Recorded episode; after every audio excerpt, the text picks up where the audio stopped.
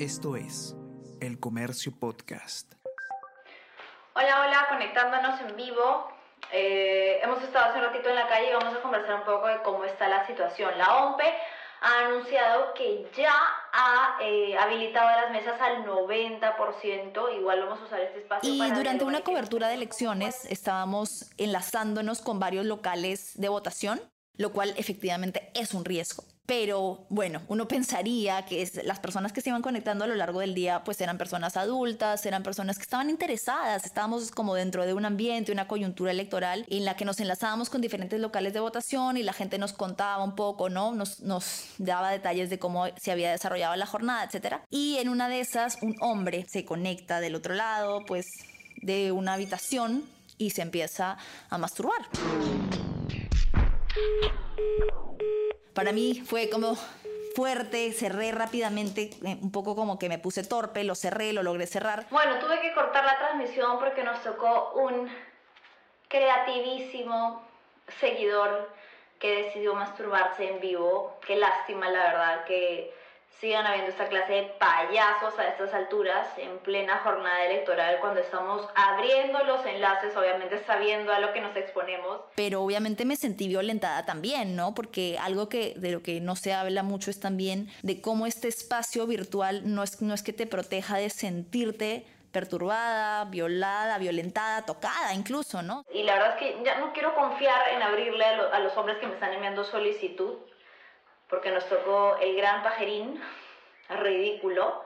Sí, por supuesto que, que no es solamente un payaso, y es, es, o- es una forma de acoso, ¿no? Pero en este momento, digamos, estamos tratando de seguir con la cobertura. Es una violación a tu espacio, a tu intimidad. Y yo me sentía así, o sea, me sentía como físicamente afectada. Mujeres, no solamente del espectáculo, señores. Mujeres como tú que me estás viendo, también de repente has pasado por acoso en las redes sociales. Realmente El es terrorífico. 89% de víctimas de acoso en redes en 2021 fueron mujeres. Facebook es hasta ahora la red social donde más suceden los episodios, seguida por WhatsApp e Instagram. Hoy, junto con la periodista Manuela Camacho y la coordinadora técnica nacional de la ONG Plan Internacional, Selmira Carrión, ponemos en conversación este tipo de violencia, muchas veces minimizado.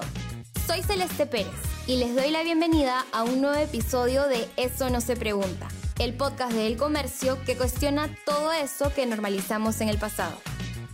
Te estás escuchando. Eso no se pregunta.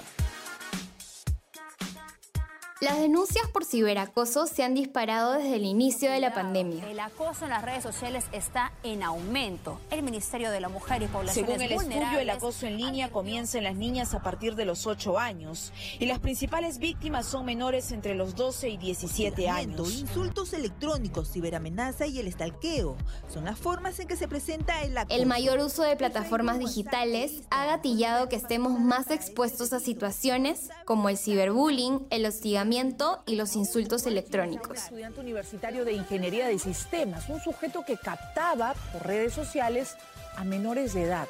¿Con qué fines? De fines sexuales. Se hacía pasar como mujer para solicitar. Siendo las mujeres y adolescentes el blanco más común. Selmira Carrión, de la ONG Plan Internacional, da más alcances al respecto. A pesar de que en Perú todavía eh, es un tercio de las niñas las que, por ejemplo, las adolescentes que realmente pueden utilizar, porque no tenemos, todavía tenemos una situación de brecha digital, ¿no? sobre todo brecha digital de género. Eh, aún así, de- ya tenemos muchísimas más chicas que cada vez acceden más a la tecnología y lamentablemente están accediendo y no, no de manera segura. Eso va a seguir de esa manera. Con la pandemia se, se aumentó y ahora va a seguir avanzando.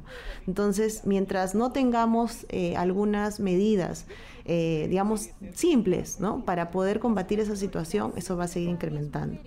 Eh, lo que estamos viendo, lamentablemente, hicimos como en plan internacional, hicimos un estudio en el año 2020 en plena pandemia en 31 países eh, con 14.000 eh, niñas adolescentes, mujeres jóvenes. Lo que vimos es que están siendo eh, acosadas desde los 8 años de edad y más o menos entre los 13 y 16 años es como que el periodo en el que están siendo más víctimas. conmemora el Día Internacional de la Niña en Latinoamérica y el mundo. Es una fecha para reconocer sus derechos, pues durante esta pandemia el 50% enfrenta acoso por redes sociales. Es así que para continuar con sus estudios durante la pandemia, cientos de niños, niñas y adolescentes se han visto expuestos a situaciones de vulnerabilidad como el acoso. Muchas veces optando por el silencio en lugar de pedir ayuda a algún maestro o familiar. Esto como consecuencia de que no se habla respecto al tema en escuelas ni con la familia, a pesar de ser una realidad latente con cada vez más víctimas. Así lo explica Manuela Camacho. El acoso en redes es un tipo de violencia. Entonces, eh, es muy probable que las niñas que tienen acceso a estas plataformas de repente o uno no sepan qué es, cuando estén siendo víctimas quizás no puedan identificarlo porque nunca nadie les ha hablado al respecto. Entonces, número uno, creo que eso es, es, un punto de partida importante, el hablar con las niñas y con las adolescentes en las escuelas y en los hogares de los peligros que implica el estar expuesto en la red, en una red social, pero también estudiando virtualmente. Hablar de lo que es la violencia en redes sociales, el acoso en redes sociales, ayudarlas a identificar, ¿no? ¿Qué es? Para que estén alertas y luego tener herramientas de control, ¿no? Creo que muchos padres de repente em, tratan de alguna manera de supervisar lo que hacen sus hijos en redes sociales, pero quizás nos haría bien también tener ciertas herramientas de control sobre su actividad en redes, no para, digamos, no quiero repetir la palabra controlar, pero para como mandar sobre lo que hacen, sino para protegerlos, porque es importante a medida que, están en crecimiento y que son niñas o adolescentes, y ver que no estén expuestas a personas que pueden tener cualquier otro tipo de intenciones. Manuela, vine a hablar contigo, no sé qué te ocurrió.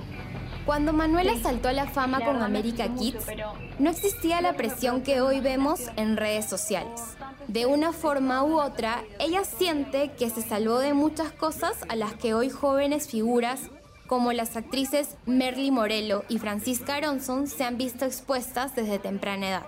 Yo creo que de cierta forma agradezco que cuando a medida que iba creciendo y estaba tan expuesta en televisión no haya sido tan fuerte el papel de las redes sociales, porque siento que hoy en día eh, con el auge de la tecnología y lo expuestas que están sobre todo las chicas desde muy pequeñas, ¿no? En redes sociales como en TikTok, Instagram, reciben un montón de comentarios mientras son personas que están aún en desarrollo, ¿no? Entonces están lidiando con un montón de emociones, están en pleno crecimiento y además tienen que lidiar con gente que o las aprueba o las desaprueba, comenta sobre su cuerpo, comenta sobre su rostro, cómo te ves. Em, el acoso, ¿no? Tiene diferentes ramas, pero dentro de estas, una de ellas puede ser el bullying, ¿no? A través de las redes sociales. La joven actriz habló en exclusiva con la banda del chino acerca de aquel supuesto video íntimo que se viralizó hace unos días. Sobre el caso particular de acoso hacia Merly Morello, agrega lo siguiente.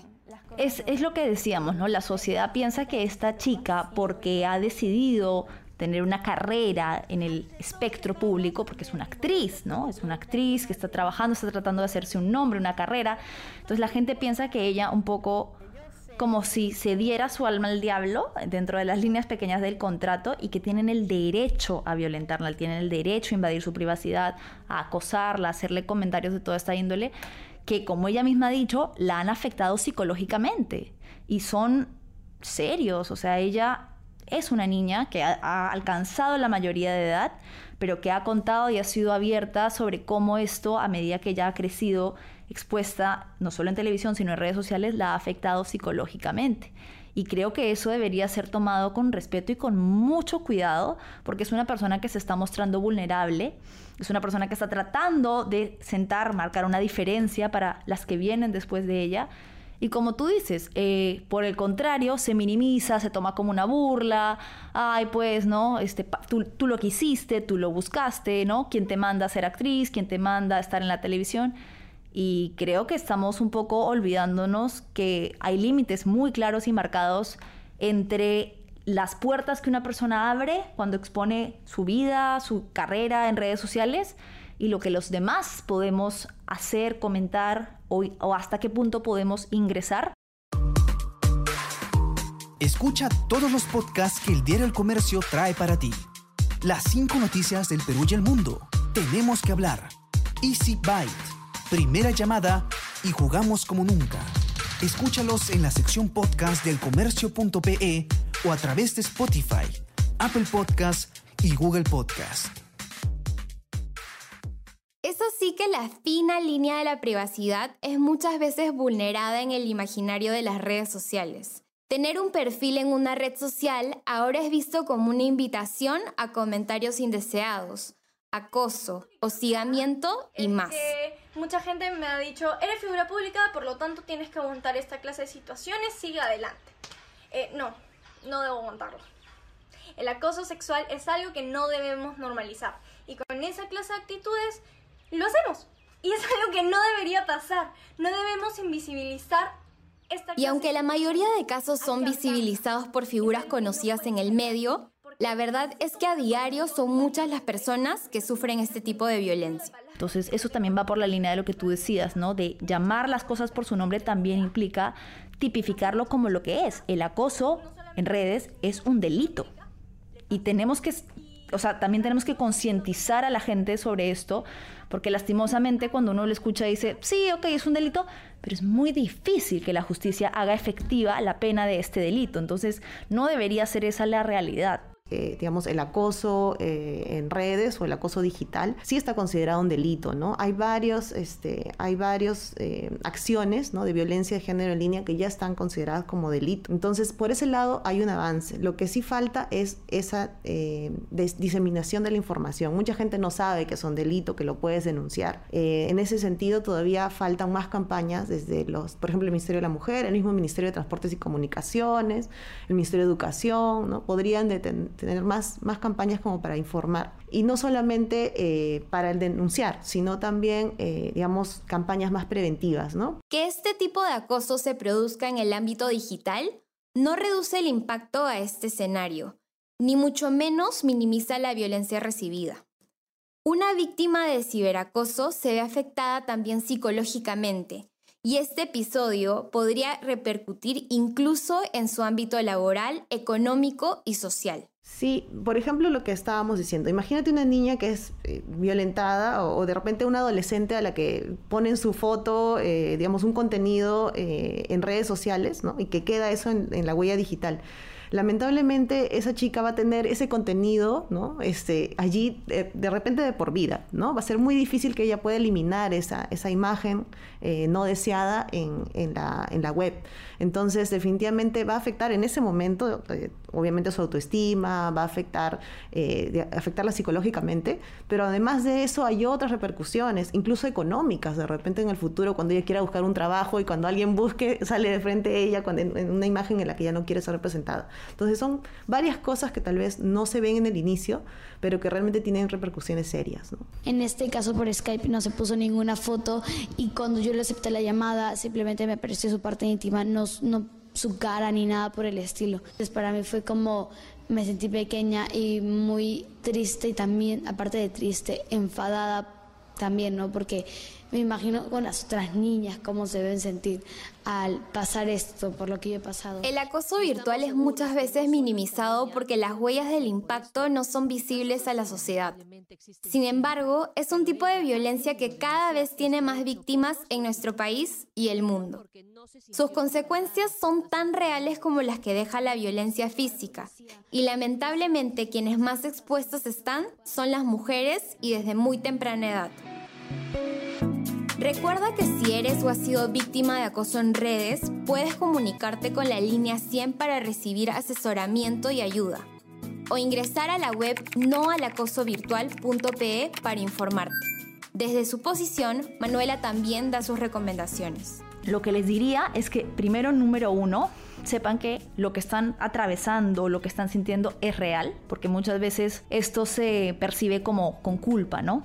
Que el acoso en redes existe, es real y es un delito que se puede denunciar, porque también el, tema y una de las problemáticas más grandes es el proceso de denuncia, que muchas mujeres sienten que los actores de justicia en el Perú no van a saber cómo responder o las van a revictimizar o van a hacer más largo aún el proceso que están atravesando que ya es bastante difícil, entonces no se animan a denunciar y las entiendo completamente, porque si ya es bastante difícil denunciar un tipo de acoso en el espacio público, imagínate en el espacio digital, ¿no? Entonces, a pesar de que sea difícil, yo les diría que si están siendo víctimas de esto, denuncien, que busquen asesorarse, que hay maneras, que hay vías legales que pueden protegerlas. Y también, desafortunadamente, yo lo he aprendido a la mala, que tengamos cuidado con todo, absolutamente todo lo que compartimos y con quién lo compartimos en el espacio cibernético, porque estamos expuestas, estamos expuestos a, a, través de una pantalla a una persona que quizás no sabemos cuáles son sus intenciones verdaderas, sus intenciones reales. Entonces, creo que sí hay que conocer mucho con quién tenemos todo tipo de interacción cibernética, tener siempre cuidado, ser precavidas, eso número uno como punto de partida, pero número dos, ya si alguien está siendo víctima de acoso, mi consejo, lo que te decía es que sepa que no está sola, que sepa que lo que está atravesando es real, existe, que lo llame por su nombre, que busque ayuda, que existe la manera de denunciarlo, puede denunciarlo y puede parar este infierno que está viviendo, que está atravesando eh, y sentar un precedente para que otras mujeres no tengan que hacerlo. De nosotros depende que el acoso en redes deje de ser minimizado y que cada vez se reduzca el número de víctimas. Discutir sobre el tema sumará que los entornos digitales sean espacios más seguros para todos. Ahora ya me ven y me escuchan, pero eso no fue, eso no pasó durante muchos años, que mi cuerpo y mi vida se reducía a ser la gordibuena de Huachinango por la difusión de ese video sexual que me hizo famosa. Dejemos de temerles. Dejemos de sentir culpa por nuestros cuerpos. Dejemos de escondernos, que se escondan ellos, los agresores, que sientan vergüenza a ellos, los violadores, los que nos difunden nuestros videos íntimos sin consentimiento. Que se jodan ellos, porque nosotras ya lo entendimos todo. El miedo, el miedo cambió de bando, señores. Y un día sus hijas, sus nietas y todas las generaciones de mujeres no vivirán lo que nosotras vivimos. Porque la ley Olimpia, las luchas de mis compañeras, las luchas de todos y el feminismo es para lo que no fue para nosotras, sea para sus hijas, sea para ellas, sea para las que vienen. Muchas gracias. Los esperamos la próxima semana para seguir cuestionándonos sobre más temas. Agradecemos a Novotel Lima San Isidro por prestarnos sus instalaciones para la realización de este podcast y al equipo de producción de podcast del comercio conformado por Soine Díaz y Josema Romero. Eso no se pregunta.